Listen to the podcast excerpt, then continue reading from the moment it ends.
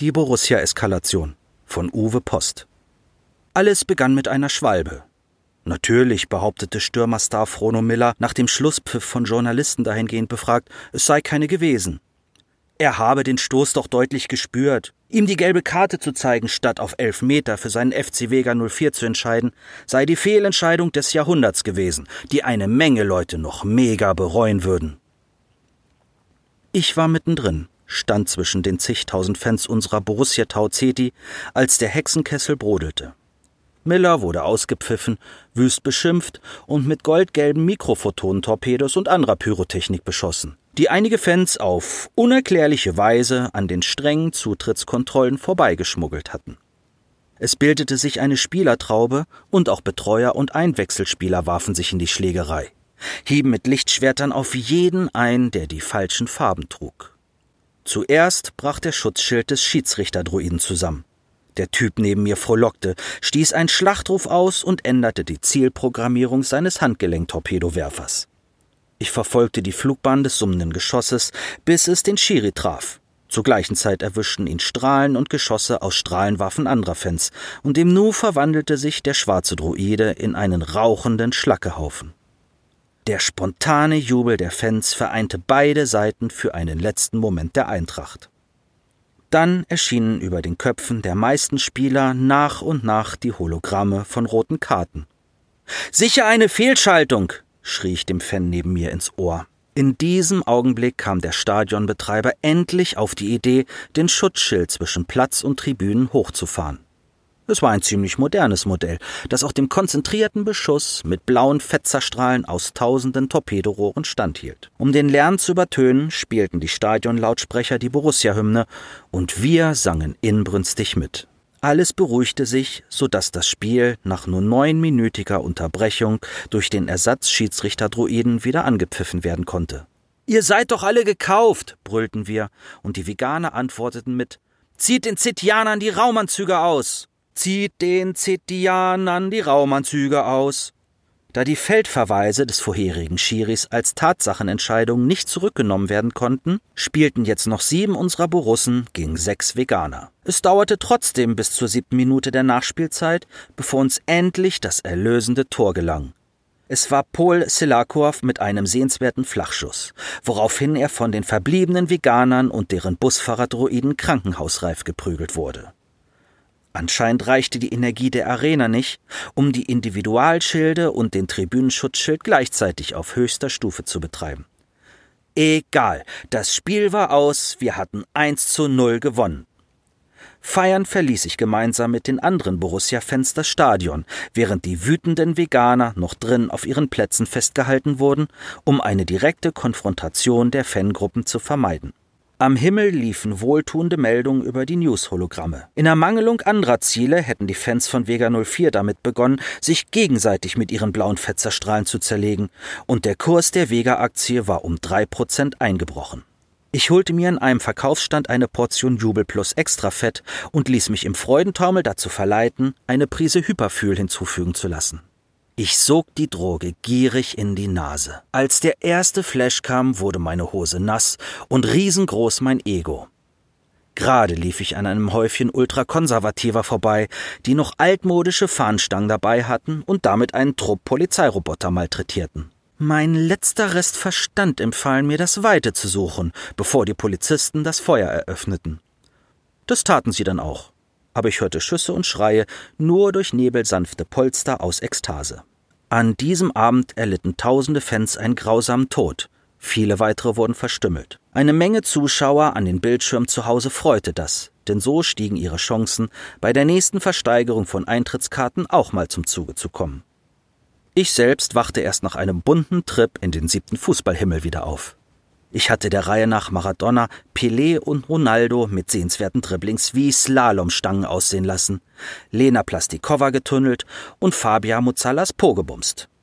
Friedlich summte meine Raumgondel, mein Erbrochenes schwappte auf dem Boden hin und her und nur noch sieben Minuten bis zu Hause säuselte die Navi-Stimme irgendwo zwischen meinen pochenden Kopfschmerzen. In meiner Wohnung sang ich noch ein paar Feierlieder mit meiner Tür, dann kippte ich ins Bett. Am nächsten Tag nahm ich spontan frei. Das tat insgesamt rund die Hälfte der Arbeitnehmer auf Tau CT3. Die Weltwirtschaft brach vorübergehend zusammen, aber niemanden interessierte das. Schließlich hatte unsere Borussia das Derby gewonnen.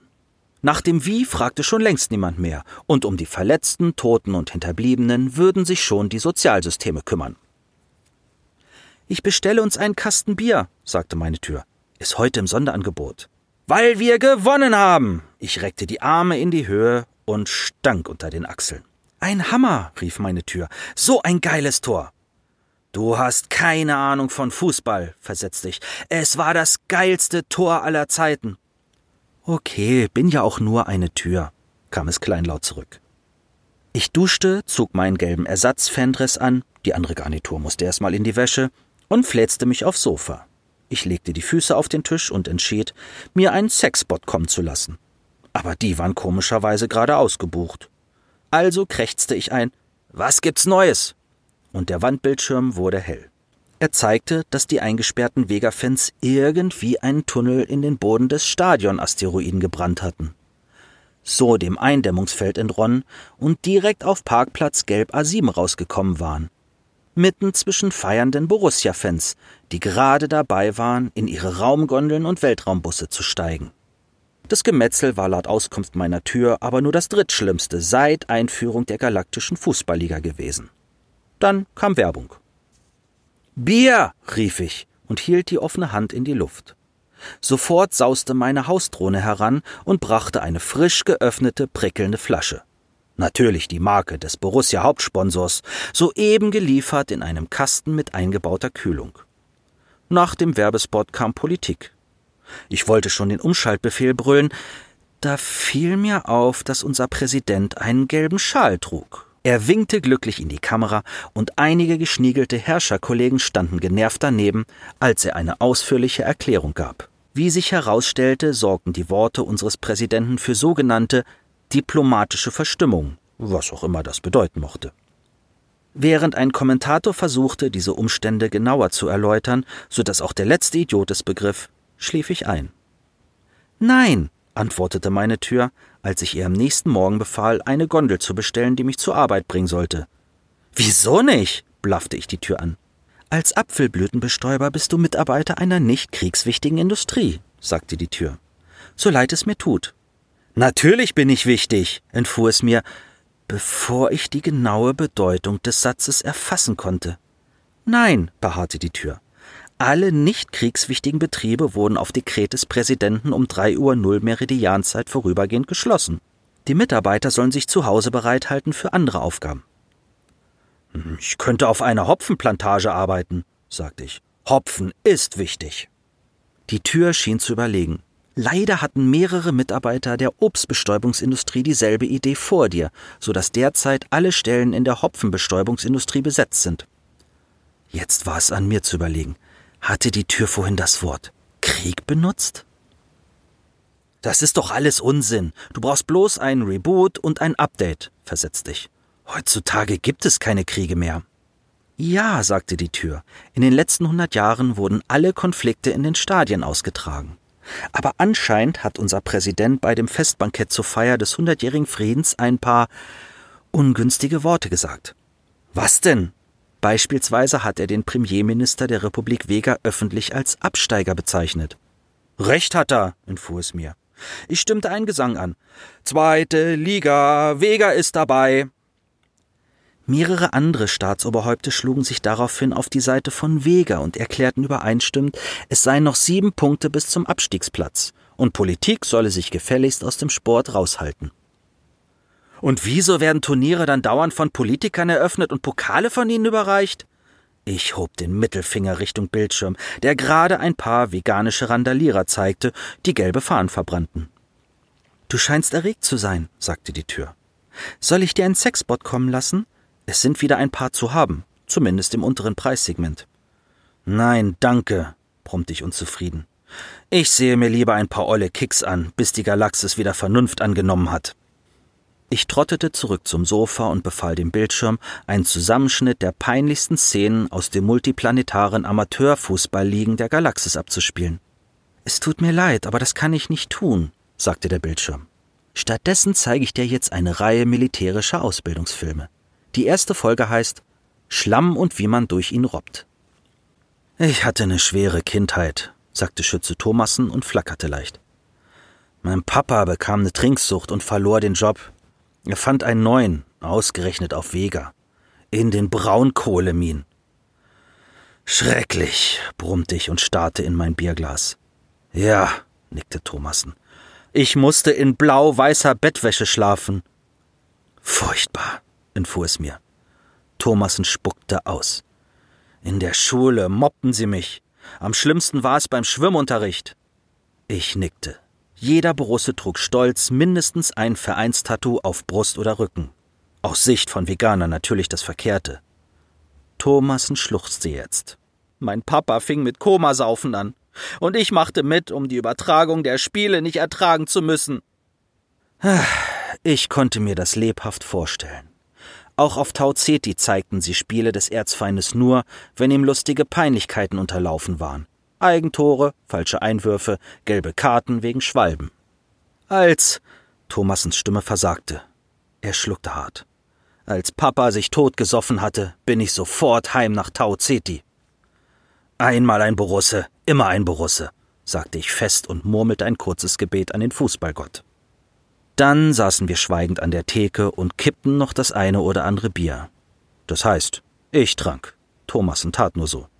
Schließlich war er nur ein Freundschaftssimulationshologramm, das beim Besuch der Kneipe während der Happy Hour im Preis des ersten großen Bieres inbegriffen war. Es ist wahnsinnig wichtig, gute Freunde zu haben. Der stellvertretende Vereinshohepriester trug bei der Pressekonferenz seinen schwarz-gelben Talar wie eine Bleiweste. Es ist eine Bleiweste, flüsterte meine Tür. Ich gaffte weiter auf den Bildschirm, wo der Priester gerade die Arme zum Segen erhob. Vereint im Glauben an unseren Verein stehen wir heute hier, begann er seine Ansprache. Im Namen unserer Pokale, unserer Wimpel, unseres Wappens. Heute gilt es Abschied zu nehmen von unserer Mannschaft, die Opfer eines niederträchtigen Angriffs der Veganer wurden. Tränen traten mir in die Augen. Die Tür schickte mir die Drohne mit der Taschentuchbox. Um 25 Uhr tauchte ein schwarzes Hyperraum-U-Boot mitten auf dem Trainingsgelände auf. Es zündete sofort eine Taschenneutronenbombe, die alles Leben im Umkreis von etwa 50 Kilometern auslöschte. Wütende Proteste unter den anwesenden Journalisten. Jetzt schluchzte auch meine Tür. Der Priester hob erneut die Arme. Ich wurde nur verschont, weil ich gerade zur Vater-Kind-Kur in Bad Sonnig weilte. Sofort eilte ich hierher, um die sterblichen Überreste der Mannschaft zu salben. Ich wusste zwar nicht genau, wie das funktioniert, aber ich glaube, dass es ganz gut gelungen ist. Er hob andächtig den Blick. Unsere Spieler sind jetzt im Fußballhimmel mögen sie dort die nächste Meisterschaft gewinnen. Das werden sie, hauchte ich. Das ist so sicher wie das. Amen, endete der Priester. Haben Sie noch Fragen? Äh, ja, Sie mit der Brille? Ich musste dringend aufs Klo. Hinterher war mein Magen leer und voller Wut. Ein nicht gekennzeichnetes Boot. Das war so feige, wie, wie, den Schiedsrichter zu bestechen, wie eine Schwalbe, kein bisschen das Bein gebrochen, aber so tun als ob. Als ich aus der Nasszelle kam, war ich zu allem entschlossen. Der veganische Mob musste ausgelöscht werden. Jeder Spieler, bis hinunter in die F-Jugend und das Robo-WM-Team. Jeder Betreuer, jede Spielerfrau, jeder Fan, jeder Wimpel, jede Fahne, jedes Trikot jeder verdammte blaue Gegenstand. Der globale Mobilmachungsbefehl kam um 32 Uhr null Meridianzeit. Es war der erste erklärte Krieg seit 150 Jahren. Abgesehen von ein paar heiligen Kreuzzügen, regionalen Terrorserien und Cyberschlachten um seltene Ressourcen oder virtuelles Geld war es seitdem friedlich gewesen. Deshalb mutete es wie eine hirnlose Mission in einem Billig-Ego-Shooter an, als ich in voller Kampfmontur in einem Landungsschiff saß, das sich anschickte, einem zetianischen Brückenkopf auf dem zweiten Mond von Vega 9 dringenden Nachschub zu liefern. Mit dem gelben Vereinswappen auf der Brust fühlte ich mich als Teil der Mannschaft. Die bisher in den Nachrichten gemeldeten zwei Millionen Todesopfer daheim auf Tau Ceti nach dem Erstschlag der hinterhältigen Veganer waren eine körperlose Zahl auf einer Anzeigetafel. Da unser erster Angriff auf Vega sogar drei Millionen Tote gefordert hatte, darunter den verhassten Schwalbenkönig Frono Miller, stand es gewissermaßen drei zu zwei. Und das noch vor der Halbzeitpause. Männer! Donnerte Unteroffizier Sturk. Frauen! Soldat! Soldaten! SoldatInnen! Unsere Mission besteht darin, Gamma-Blitz-Torpedos, Müsli-Riegel und Wix-Vorlagen zum Brückenkopf Omega Bravo zu bringen. Von dem aus der im Bau befindliche Todesball der Absteiger ins Kreuzfeuer genommen wird, sollte er je die Megawerft im Orbit verlassen. Wer wird galaktischer Meister? Nur die Borussia, brüllten wir aus vollem Hals und schlugen uns die Fäuste vor die Wappen. Ich wünsche dir Glück, flüsterte meine Tür über den Helmohrhörer. Ich hatte meinen einzigen echten Vertrauten in den Helm kopiert und so immer in meiner Nähe, das machte wirklich Mut. Während meine Kameraden und ich die Borussia-Hymne anstimmten, ging die Landefähre in den Sinkflug und wurde sofort von niederträchtigen veganischen Weltraumschützen ins Visier genommen. Blaue Zerfetzerstrahlen fegten über den Himmel. Elektrostatische Entladungen knisterten vor meinen Augen. Die Schilde hielten immerhin 13 Sekunden. Dann wurde in einer Höhe von etwa 60 Metern der vordere Teil des Landeboots weggeschossen. Metall, Kunststoff und Soldat, Soldaten, Soldatinnen verdampften, während die Notsteuerung die Bruchlandung einleitete, um wenigstens die weniger zerbrechlichen Teile der Ladung noch ans Ziel zu befördern. Dann der Aufprall. Hallo. Ich weiß nicht, ob Sie sich an mich erinnern. Immerhin sind einige hundert Jahre vergangen, seit Sie zuletzt von mir gehört haben. Ich bin eine Tür. Oder, besser gesagt, die Kopie der Software einer Haustür eines längst zu Schlacke zerschossenen Soldaten von Tau Ceti. Stolz trug er bis zuletzt die Farben seiner Borussia, so viel kann ich Ihnen versichern. Sein zerschlagener Körper wurde zum größten Teil unter den Trümmern des Borussia-gelben Landesschiffs begraben und so vor den schlimmsten Zerstörungen bewahrt. So auch ich in seinem Helm. Seine Beine ragen ungefähr an der Stelle hervor, wo der stilisierte Mittelstürmer im Vereinslogo auf der Außenwand abgebildet ist. Ich glaube, ein schöneres Grab kann sich ein echter Borusse nicht wünschen. Jedenfalls existieren viele deutlich unangenehmere Gräber in dieser vom Krieg jetzt komplett verwüsteten Galaxis. Soweit es mich betrifft, ist mein Ende seit dem Absturz im Grunde absehbar. Da ich fest im Helmspeicher meines Besitzers installiert bin, kann ich genau ausrechnen, wie lange mein Akku halten wird. Wenn ich mich permanent in den Energiesparmodus versetze und nur in immer längeren Intervallen kurz aufwache, um meine einer Tür nun einmal angeborene Neugier zu stillen und die galaktischen Nachrichten abzurufen, ist das hier meine letzte Sendung. Wir schreiben den 24. Spieltag der 317. Saison der Galaktischen Fußballliga. Natürlich sind seit einigen Jahren alle Spiele de facto ausgefallen, und im Moment sind alle 16 Vereine der Eliteklasse gleichzeitig Tabellenführer mit 24 Punkten, da alle abgesagten Spiele automatisch wie ein 0 zu 0 gewertet werden. Eine solche Ausgeglichenheit gab es nie zuvor. Allerdings ist kein Fan mehr am Leben, um darüber Lieder zu singen. Tatsächlich wird selbst die tägliche Liga-Diskussionsrunde auf der guten alten Erde seit vier Spielzeiten nicht mehr gesendet. Die Expertenrunde mit ihren taktischen Analysen postulierter Verläufer ausgefallener Spiele, eingebettet in Bierwerbung, wird mir irgendwie fehlen. Wissen Sie, als Tür hat man viel Zeit, sich alle möglichen Gedanken zu machen, wenn gerade niemand durch sie hindurchtreten möchte. So halte ich es persönlich im Nachhinein für einen erheblichen taktischen Fehler vom Trainerbot des FC Vega 04, den Sportskameraden Frono Miller überhaupt aufzubieten. Schließlich war er mehr als einmal in Verdachtsfälle von Sportwettenmanipulationen verwickelt, und auch für das bewusste Derby, das den Galaktischen Krieg ausgelöst hat, waren die ausgezahlten Gewinne für die Spezialwette gelbe Karte wegen Schwalbe eine bemerkenswert hoch. Taktisch hätte Vega 04 besser darauf setzen sollen, die Borussen über die Flügel zu attackieren, um den strunzdummen, aber drei Meter großen Stürmer-Joker Topo Flima mit Flanken zu füttern.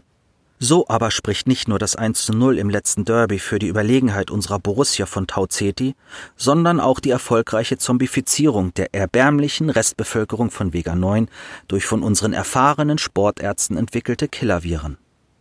Auch der veganische Todesball kreist nur als nie vollendeter, halb zerschossener Monstermond um seinen Heimatplaneten. Und am letzten Spieltag der letzten vor dem Krieg vollendeten Ligasaison stand natürlich unsere Borussia auf Platz 1. Nun ja, posthum gewissermaßen.